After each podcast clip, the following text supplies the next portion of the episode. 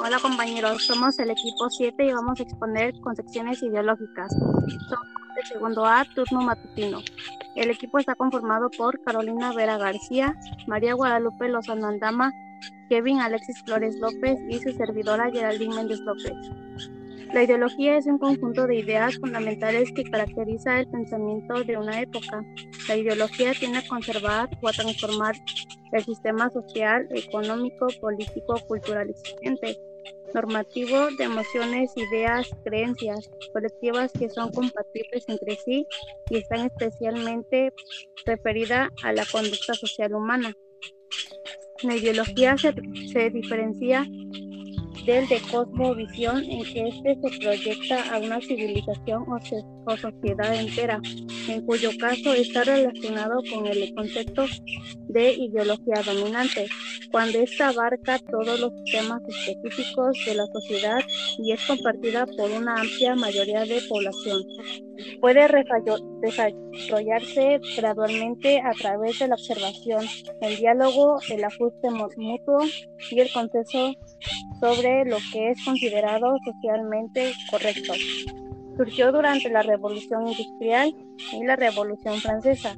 Está relacionada con miradas que los sujetos construyen a lo largo de su vida individual y sociocultural acerca de la realidad social del mundo.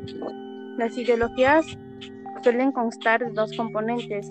La primera es presentación del sistema, esta proporciona un punto de vista propio y particular sobre, sobre la realidad vigente, compuesta por emociones, creencias, ideas y razonamientos. La segunda es programa de acción. Tiene como objetivo acercar en lo posible del sistema real.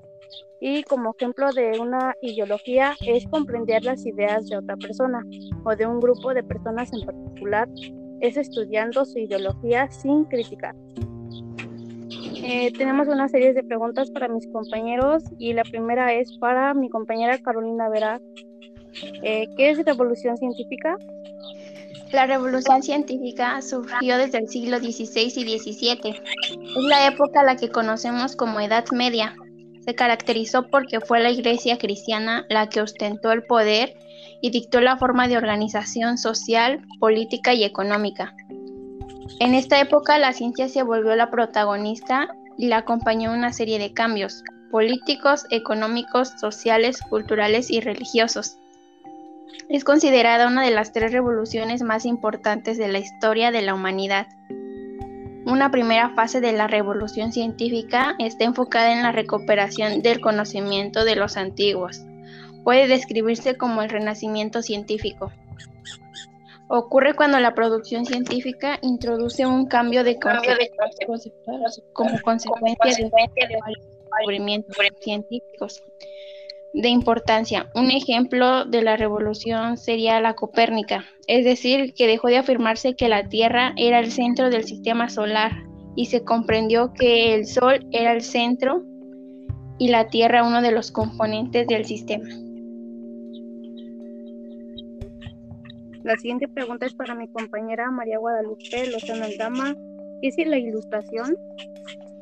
La ilustración fue un movimiento cultural e intelectual. Surgió en Francia a mediados del siglo XVIII. Hasta el siglo XIX trajo consigo profundos cambios en la cultura y sociedad de la época, razón por la cual al siglo XVIII se le conoce como el siglo de las luces. El pensamiento ilustrado surgió como una filosofía que destacaba el valor el valor de la libertad individual y los derechos del hombre. Las características son racionalismo. Es una corriente filosófica que acentúa el papel de la razón en la adquisición del conocimiento. Búsqueda de la felicidad. Se consideraba que la naturaleza ha creado al hombre para que sea feliz, pero de acuerdo con la mentalidad burguesa, esta felicidad para que sea auténtica debe basarse en la propiedad privada, la libertad y la igualdad.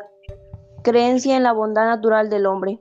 Una reflexión que concluye con una sentencia sobre la diferencia de un hombre en estado positivo como un ser con una moralidad superior frente al hombre civilizado. El optimismo. Se considera en estos ámbitos como corriente apuesta al pensitivismo. El laicismo es una corriente de pensamiento, ideología, movimiento político, legislación o política de gobierno. Eh, por último, tenemos para mi compañero Kevin Alexis. ¿Qué es, qué es evolucionismo unilineal? El evolucionismo unilineal es una teoría de finales del siglo XIX. Esta teoría argumenta que la evolución humana va desde lo más simple a lo más complejo, siguiendo un proceso unilineal porque solo tiene un camino de desarrollo. Estos serían salvajismo, barbarismo y civilización. Todas las especies pasarían por estas tres etapas, pero la velocidad de transición sería variada. Cada periodo está separado en tres etapas inferiores, medias y superiores. Salvajismo. El salvajismo fue el periodo de formación en donde la raza humana se desarrolló y se organizó de la ocupación de toda la superficie de la Tierra, aunque las sociedades eran incapaces de organizarse en número. Barbarismo. En esta etapa aparece la agricultura y los pueblos se vuelven más sedentarios. Las invenciones se, centran más en necesidades y se empieza a elegir un jefe entre los miembros de la, de la tribu. Civilización. Esta correspondería con el desarrollo de los pueblos europeos, siendo estos la cúspide de la evolución unilineal. Sería el estado óptimo.